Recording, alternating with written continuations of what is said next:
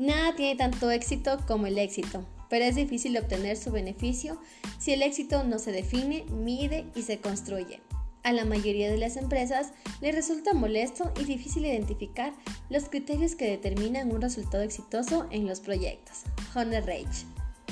Si usted sabe lo que busca y si mediante el seguimiento de su progreso está dispuesto a cambiar su camino, entonces sus posibilidades de éxito serán mejores. Soy Brigitte Largo y el día de hoy les voy, a, les voy a hablar sobre las similitudes entre el marco teórico y la investigación. Empezaremos hablando sobre la introducción y pues te preguntarás, ¿qué es la introducción de una investigación? La introducción de una investigación científica o tecnológica es una de las primeras nociones que debe contemplar quien va a emprender un proyecto de esta naturaleza en algunas ocasiones se le puede ubicar como la introducción para el planteamiento de un problema a investigar. Esto implica que el investigador previamente haya formulado un tema para profundizarlo y analizarlo, el cual debe estar delimitado en tiempo y espacio dentro de un campo científico específico, es decir, ya sea de las ciencias naturales o sociales. La introducción a la investigación es entonces la forma lógica de plantearse un problema de investigación, la misma que se apoya en una serie de preguntas que ayudarán al investigador a proponer posteriormente un marco teórico que servirá como insumos al momento de redactar su reporte de investigación. Es importante que para la redacción de una introducción se contemplen los elementos de la misma, algunas preguntas con base en las cuales se podrá ir visualizando cuáles son los propósitos de la investigación y hacia dónde está orientada. La introducción es el conjunto teórico antecedente que ubica al investigador dentro del proceso de la investigación, sugiriéndole preguntas que aún no se ha respondido y que serán su objeto de estudio. Este paso implica analizar y exponer aquellas teorías, enfoques teóricos de investigación y antecedentes en general que se considerarán válidos para un, adecuado encuadre de la futura investigación. Te voy a explicar cómo hacer una introducción de un proyecto. Dentro de los elementos que forman parte de un proyecto tenemos la famosa y temida introducción. Decimos temida ya que es uno de los puntos más complicados de redactar para muchos y existe el temor de que no causen lo que, en los lectores lo que se desea. Pero no todo está perdido, así que tranquilo. Nos hemos tomado el tiempo necesario para investigar al respecto y descubrimos que no es tan complicado como pensábamos, siempre y cuando sepamos cuál es la estructura que ésta debe tener. Asimismo, se tienen que tomar en cuenta los antecedentes de trabajos en los que se fundamentará la investigación actual. Y dentro de esto tenemos varios elementos centrales que forman parte de la introducción y tres preguntas básicas para esta. ¿Qué? ¿Cómo? ¿Y cuándo? ¿Qué? Hace alusión a lo que se va a estudiar en la investigación. ¿Cómo? Se refiere a cómo se va a abordar el tema de estudio, mediante qué método y estrategias. ¿Cuándo? Hace referencia a la delimitación de tiempo y espacio en la que se desarrollará la investigación. Tranquilo, los estudiantes suelen tener miedo por considerar algo muy complicado realizar la introducción. Pero todo esto está dentro de nuestras posibilidades. En otros casos, el desconocimiento inicial del tema lo llevarán a confundir la metodología de investigación científica con una técnica de estudio. En algunos, es por ello que he creído conveniente comenzar con algunas palabras claves al respecto de lo que intentaremos desarrollar. El investigar científicamente supone aumentar nuestro conocimiento en un área determinada. La ciencia, la metodología de la investigación, no es solo una técnica de estudio, ni tiene como resultado la elaboración de un proyecto, pero tampoco es algo que solo lo puedan hacer personas con capacidades superiores. La introducción es una parte muy importante en la descripción de un proyecto, pues seguramente es la parte más leída y la que ahora determinará gran parte del proyecto.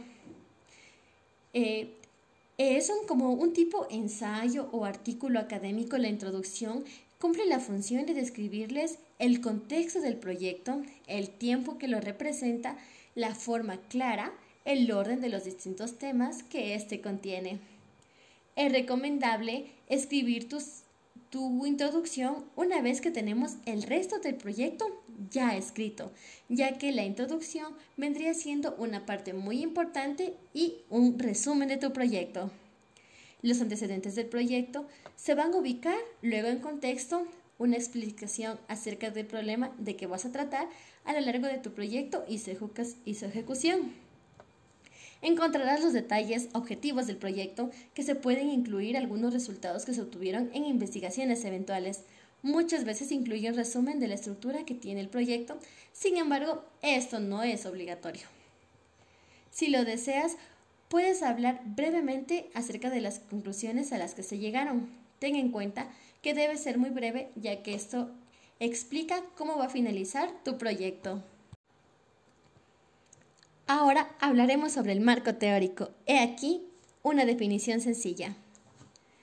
Es conveniente llegar al marco teórico una vez que ya se haya planteado tu introducción, así como que ya se haya delimitado el tema u objeto de estudio que se haya planteado el problema de investigación. Así se puede entender como marco teórico al conjunto teórico antecedente que ubica al investigador dentro de este proceso, sugiriéndole preguntas que aún no se ha respondido y que serán su objeto de estudio.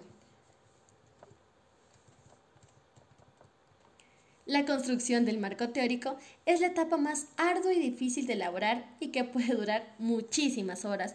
Es por eso te recomiendo tomes tu tiempo para desarrollarlo.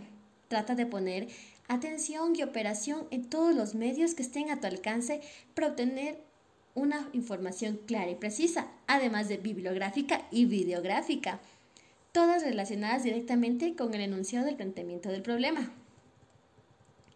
El elaborar el marco teórico no es solo hacer una revisión o reseña de lo que ya se hizo antes con títulos semejantes, sino de adentrarse de manera real y con profundidad en la actividad científica y con la finalidad de encontrar algún sentido a la investigación que se quiere realizar.